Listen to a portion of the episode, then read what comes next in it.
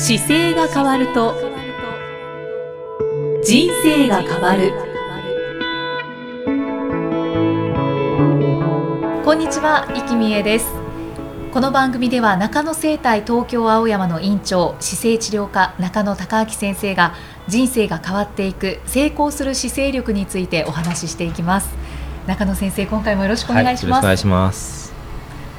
さて中野先生の曽祖父の時代から続くこの中野生態ですけれども、はいはい、あの創業当時から変わらず屋号は生態となっていますが、はい、あの時代のこう変化とともにいろんな国家資格を有して、うん、で一族でこう常に新しい治療技術を導入されて、提供されていらっしゃいますよね。であの中野先生もたくさんの資格をお持ちでいらっしゃると伺ったんですけれども、はい、少しご紹介いただいてもよろしいですか？えーと、僕そうですね資格としてはあの国家資格っていう意味では柔道整復師っていう資格を、はい。えー、取ってましてそれが一番、まあ、メインの仕事で資格としては、あとはカイロプラクティックっていうのも Bachelor of Chiropractic っていうのをあの別機関でこう受けて、はい、取らせてもらったのが1個あるんですけどあとトレーニング系のものもあったりあと結構セミナーを受けるとですねい。ろいろこう、はい、タイトルがついてくるんですよ。あそうなんですね。でそういうのも、まあ、資格というかライセンスというか形としてはいろいろあるので。まあ、アクティブリリーステクニックっていうのでもこう毎年更新しなきゃいけないようなものがあったり。特に中野先生はその中でこう治療に多く資格の内容というか技術を取り入れているものっていうのは。あでもどれもやっぱり学んだものとしては使ってはいるんですけど、はい、基本的にどの技術も全部あのアップデートしていかなきゃいけないんですよね。時代とともに。そうですね、はい、勉強し続けていかなので僕が その柔道整復師っていうのを取った時なんかは1999年とかですけど、はい、その時に習ったことをそのまま使うかっていったらそんなことはなくて、うんうん、もうそこはあの勉強した時の時点で一旦終わっていて、うん、で、まあ、国家資格っていうとなんかすごい資格に一見見えるんですけどそうですね。あの大変なのは試験を受ける時の時間数が決まってることなんですね。これだけの時間勉強してでこれを受けなければいけませんよっていうのが決まってて、はい、でそれを通過したら、まあ、国からこうこういう資格が取れましたってやあのちゃんと表彰してくれるというか表彰状もらえるんですけども、うんうん、やっぱり問題はその国家資格を受けるために要素が決まっていて何千時間このカリキュラムで勉強しなければ受け入れませんよって決まってるわけですよ。うんうん、例えば高校卒業した後に生物っていうか解剖学があったり、えー、それこそ柔道整復師だったら柔道整復師っていう資格の中でこう骨を継ぐ方法を教わったりとか、生理学があったり、はい、あの体にまつわる要は一通りのことを学ぶんですよね。薬理学があったりとか、そうすると医療という専門分野の中で同じ共通言語がで喋れるようになるんですよ。国家資格を持ってると。なのであ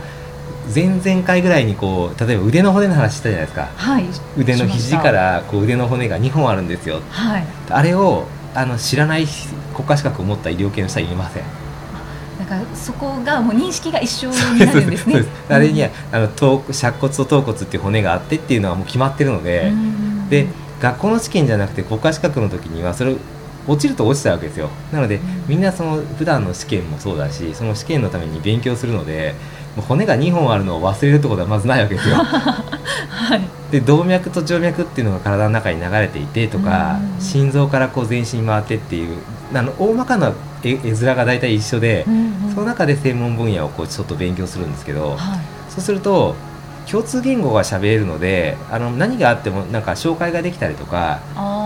安心なわけですよ。ちょっと例えばこの方は例えば腰が痛いっていう症状を言ってるけど、はい、ちょっとおかしいぞと、うんうん、っていうのは例えば動かした時に腰が痛いだけじゃなくて夜寝てる時にも安静時っていうんですけど、まあ、その安静時っていう言葉も、まあ、医療の医療の中で使う言葉ですけど安静時に腰が痛かったり痛くなかったりするっていうのが出てきたりするとあれ？これはちょっと違う問題があるから、病院に検査に行かなきゃいけませんよとかっていうのが分かるわけですよ。それを紹介してあげやすくなるし、あとずっとなんか炎症を起こしているような状態でもじゃあ炎症ってどこで起こしてますかって言った時に、まあ、ぶつけて腫れてるのは分かるじゃないですか、はいはい、ただそうじゃなくて中で炎症を起こすことがあるのでそれは血液検査したらすぐ分かるわけですよ。っていうのを勉強してるとあのおかしい時におかしいから病院に行った方がいいですよって伝えてあげやすいのでそれが国家資格持ってる先生の一番の強みというかそうですね。人に触る時にやっぱり大事だよって言われて僕は国家資格それ取ったんですけど、はい、あの代々こう来てるので僕があの、まあ、家の仕事を継ごうと思った時でももうそもそも60年70年は仕事をしていってる状態で、はい、なので当時大正15年の創業時期には国家資格なかったんですよ。柔道整復師っていうのは国家資格じゃなかったので。そうなんですね。そうなんです。で当時は国じゃなくてその地方地域のところにあの生体院というのをやっていますよっていうのを届け出をして、でその届け出をするために厚生省の管轄のもの学校に行ってで届け出をするっていうのはもともとあったんですね。なのでもともと医療機関としてその制度がなかった時には、まあ、その地域の役所に届け出をしてでこういうことをしてますよっていうので届け出をして戻ってくるっていう時代背景だったんですよ。なのでそこから時代が変わってきて国家資格ができてきましたとか、あの作ってくる背景もあるんですけど、はい、なので後からこの国家資格っていうのができてきたのでじゃあこれは取った方が人を見る上ではいいよねっていうので取ってきてるだけです。でまあ、いろんな国家資格、先生は、はい、えーと、柔道整復師を持っていらっしゃって、はい。はい、でえーと、お父様、それから、えーと、一つ下の弟さん、弘道さんも、あの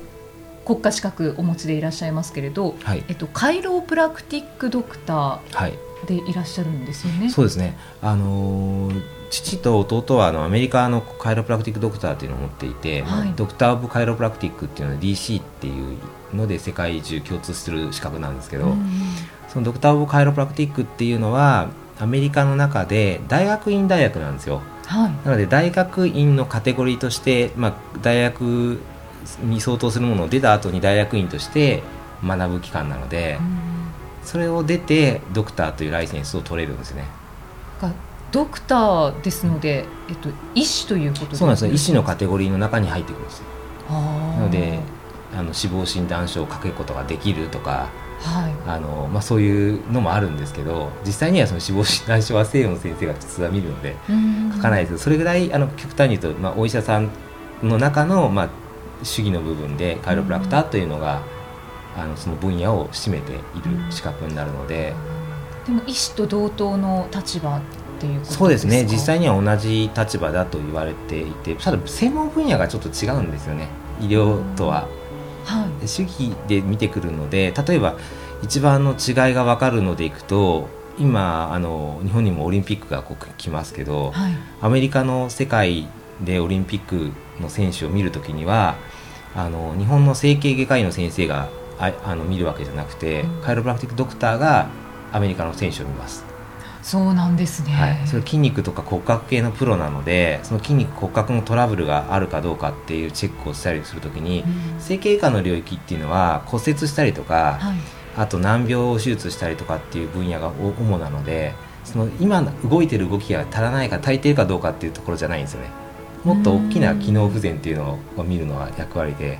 例えば肩の角度が微妙にあと何度上がってないですよとか、はい、この筋肉がどう動いてないですよっていう分析しながら治すのはカイロプラクティックドクターの領域になるんですよ。じゃあちゃんとこう振り分けられて、ね、そうですで振り分けてじゃあこのトレーニングしましょうってトレーナーの方に回したりとかっていうのがカイロプラクティックドクターの仕事で、まあ、骨組みの治療とっていうのは得意にしているので。じゃああの今では、うん、あの日本ではもうこのカイロプラクティックの治療院ってかなり多いじゃないですか。ああそうですよね。ドクターがたくさんいるっていうああのただこれ、ね、ドクター・オブ・カイロプラクティックっていうのはアメリカの大学じゃないとアメリカとかオーストラリアの国で大学がないとダメなんですよ。日本の場合はその認可がないので日本ではカイロプラクティックドクターにはなれないです。あそうなんですね。あのカイロプラクティックドクターになってる国ではないんですよ日本は。なのでカイロプラクティック大学っていう大学が存在しないので大学ができてそれに法律がついてくるとあのドクターが要請できるようになるんですけど、日本はないんですよその大学は。でも内容としてはそのじゃあアメリカのカイロプラクティックドクターと、うん、まあ、同等の治療をされていたり。でもできると思います大学でやってるものが、ね、じゃアメリカだと、まあ、ドクターだから4000時間ぐらいののを勉強して、うん、でまあ、週単位の試験を受けていくんですけど、はい、だから日本では大学がないからアメリカとはまたじゃ全然別。日本は全然別でカイロプラクティックっていうのを日本で取ってる DC が多分ね200人ぐらいいると思います。アメリカに行ったり、はい、世界中で勉強されてる方の日本人で今日本で仕事してる方が100名以上200年未満ぐらいいると思います。え少ないですよね。少ないですよ。だってカイロプラクティックって歌ってる治療院ってたくさんありますありますありますあれはカイロプラクティックっていう言葉自体が定義がないんですよね。なので、うん、カイロプラクティックを教えますっていう学校多分出られた方がカイロプラクティックをそこの学校の認定書か何かをベースにカイロプラクティックって作ってるんですよ。で1個ですねこの治療の世界であるのは、はい、カイロプラクティックっていうのをやろうとした時にいつでも明日からでもできちゃうんですよ。そうなんですか？イキさんが明日イキカイロプラクティックっていう看板を上げても、はい、それおかしいでしょって言わないんです。日本では、うん、っていう法律が今おかしいだけなんですけどね。今現状は でも今現状はそうなんですよ。イキさんが「イキカイロプラクティック」って掲げました、はい、1回5000円って書いても来て何かできてお金払ってくれる人がいたらそれで成り立っちゃうんです今。へえそれが今の日本のちょっとずれてきてるっていうか解釈の問題なんですけどそれがまかり通ってる今時代なのでだからいっぱいできちゃってるんですいろんなの。がそうなんですね。ちょっと怖いですね。そうですね。そこだけ伝えるとね。あのそこだけ伝えると怖いんですけどあ例えばさっきの柔道整復師はあの表の看板としては接骨院とか整骨院だったりするんですけどそれは名乗れないです。イキさんが「息接骨院」ってやったらあのそれダメですよって言われるんですよ。これは言う人がいて、はい、あの僕だとここ渋谷ですけど渋谷区に届け出をしなきゃいけないんですよ、うんうん、そうそう渋谷区からあの保健所からこの検査に来て広さがどれぐらいあってどうですよって言ってあじゃあこれだったら認められますよっていうのが必要なんですよ。細かく検査が入るんです、ね、それは国家資格だからなんですよ。でもカイロプラクティックは国家資格じゃないので。日本では、そうです、ね、例えば保健医師さんがカイロプラクティックやりたいと思います。あの保健所に届けに行こうと思って言うじゃないですか、はい、ああのそういうのあのこのカイロプラクティックでは今分野が場所がないので届けなくてもいいですよって言われるんですよ。えそうなると、うん、あの日本にも カイロプラクティックドクターが100から200人未満、はい、まあ、その間ぐらいの人数いらっしゃるということですけれど、はい、でもカイロプラクティックの看板ってたくさんもう街中に見かけるので、どうやって選べばいいんだろうって。それはもう信頼できる先生かどうかを選んで方がいいです。で誰かの紹介で行くとかはい、あの実はそのカイロプラクティックドクターが日本にない理由の中でちょっとだけ戻ると、はい、大正時代とかにカイロプラクティックって入ってきてるんです日本に。うん、でその時には手技療法っていうのをやっていた先生たちがあの両術師っていうグループとして実はカイロプラクターが入ってたんですよ。で、じゃあ両術師っていうカテゴリーで国家資格になればよかったんですけどそれがうまく法規制が効かなかったんですよね。それであの流れて流れて変わってっちゃったんですけどなので今カイロプラクティックって挙げてる先生のところに行ったらいけないじゃなくてあの行っても全然いいんですけど、うん、行く時にあの自分の症状がどういう症状ででそれその先生をに見て良くなってるかどうかが多分すごく大事ですね。で良くなってなかったとしてもそこを選んでるのはそのご本人のの状況なのでなので自分でセカンドオピニオンというか他の先生を見に行ってみるとか、はい、っていうことをすることが今一番現実としては正しいと思います。職業の自由っていうので、はい、いろんな職業になってるんですけど、ちょっとあの実際には隙間なので今後こう僕が喋ったりしていくと法律変わっていっちゃうかもしれないですけどでも本当はあのラーメン屋さんでも飲食店やるときに届け出が必要じゃないですか。そうですね。でどうすると食中毒にならないかって勉強するわけですよ、うんうん、それもなくて人のことを触れるっていうこと自体はやっぱりちょっとやっぱクエスチョンマークつきますよね。そうですね、うん、体ですからね。なのでそれが今の現状の日本の状況なので、まあ、これから変わっていくと思いますけど、えー、早めに変わっていただきたいなっていう。ね。はい、いろいろな方が多分ねどいろんな工夫して努力してると思います。あそっか、はい、そうですね。す。みません、はい、いえいえなんか不満をぶつけたという感じになってしまいましたけど、あの。えーと、ちなみにですね、その整骨院、整体、カイロプラクティックってありますよね。あの簡単でいいんですが、はい、その一つずつ定義というのを教えていただいてよろしいですか？定義はあの接骨院はすごく分かりやすいんですよ。定義としては、はい、柔道整復師っていう先生が接骨院をやってますよっていうのが1個なんですよ、うんうん、でやるべき専門分野が決まっていて、はい、あの接骨院が一番得意なのは打撲とか捻挫っていういわゆる打ったりひねったりっていう治療が一番メインなので、うんうん例えば交通事故でぶつかっちゃいました。っていう時もあの交通事故の保険が入ってるじゃないですか。あの保険を使えるのは柔道整復師です。あの今思ったんですけども、はい、整骨院、接骨院、あ一緒です。一緒ですか？一緒です。一緒です、ね、同じどっちも柔道整復師です。整える骨とねつなぐ骨ですよね、はい、昔はつないでたんですよ。つなぐ骨が多かったんですけど接骨院の方がっていうのはもともと柔道整復師っていうのはあの柔道場で怪我をした子供をこう治すというか変えていくあの骨折した時に治すために先生がいたんですよね。そこから名前が、ね、柔道場のせあの師匠がこう「あ折れちゃったね」ってつないで直して柔道整復師っていうふうになってたので、そうなんでもともとは骨が折れたのを直したりとかっていうのが専門なんです。それが整骨院。整骨院と接骨院ですね、はい、で整体はあの整える体っていうふうに書いてる整体なんですけど僕もあの屋号整体ですけど、はい、定義がないんですよ。定義がないんないんですよこれは。なので国家資格じゃないんですよね。整体とかカイロプラクティックも今現状カイロプラクティックの定義って何ですかっていう時にあのないんですよね定義が。うんあのちょっと狭く分野を変えてくると、整体っていうのは例えば全体トータルで見たりとか体全体見るようなのを整えて治そうとして整体っていうふうにもともとはつけたんですけど、それを何をすることですよっていう定義がないのでそうなんですね。そうなんです。カイロプラクティックもあのカイロプラクティックとしての定義っていうのが結構曖昧になってきてて、だからトラブルが起こるというかくすみ焼きができないんですよね、はいそこはなんかぜひとも今日すっきりしたいなって思ってたところだったんですが正義がないって思っていただくといいです。なので、うん、何でもぐちゃぐちゃになっちゃってるので。あじゃあでもこういう時は整体に来てもらうといいんじゃないでしょうかっていうようななんか例えばっていう例はあったりします整体はね本当にいろんな方がやってるのであの技術の差がありすぎるんですよね。本当にさっきあの極端にイキさんにあの明日からって言ったじゃないですか、はい、あの例えば80時間とか60時間ぐらいトレーニングをして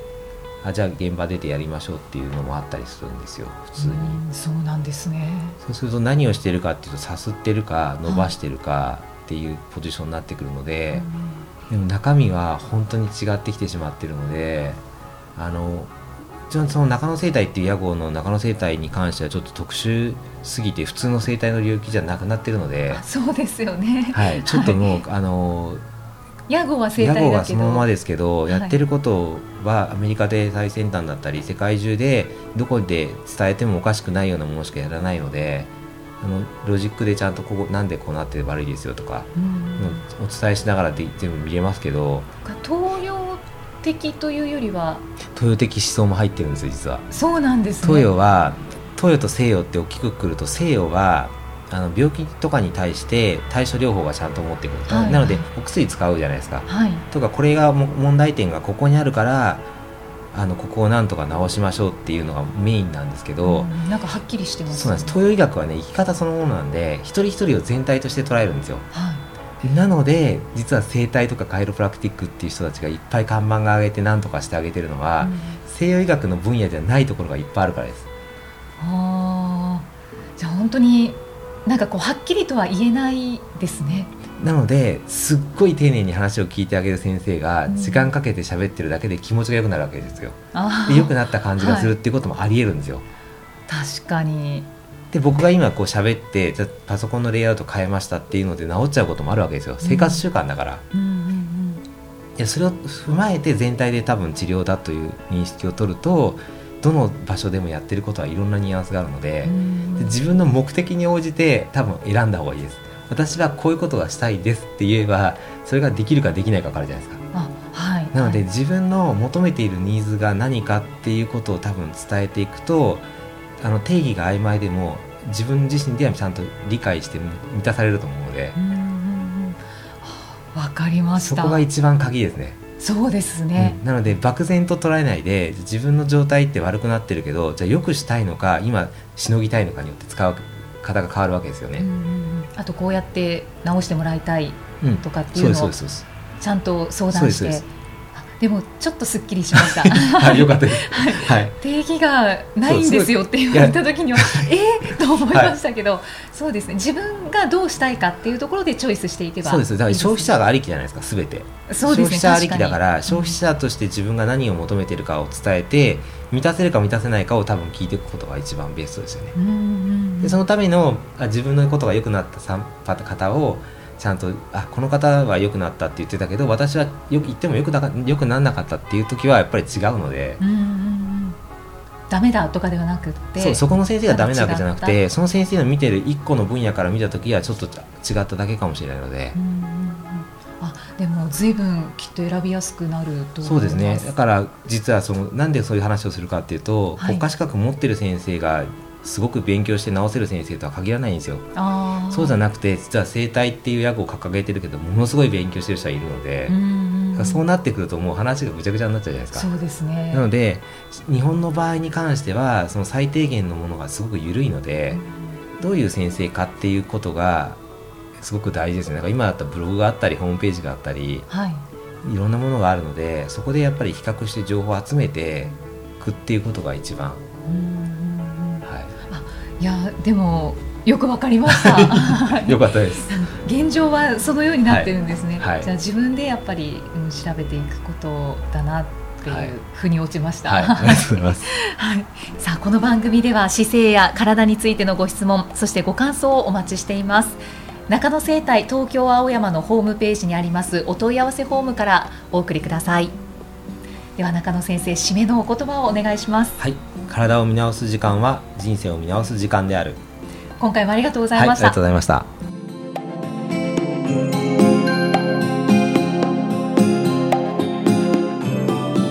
この番組は提供中野生態東京青山プロデュースキクタスナレーション生きみえでお送りしました。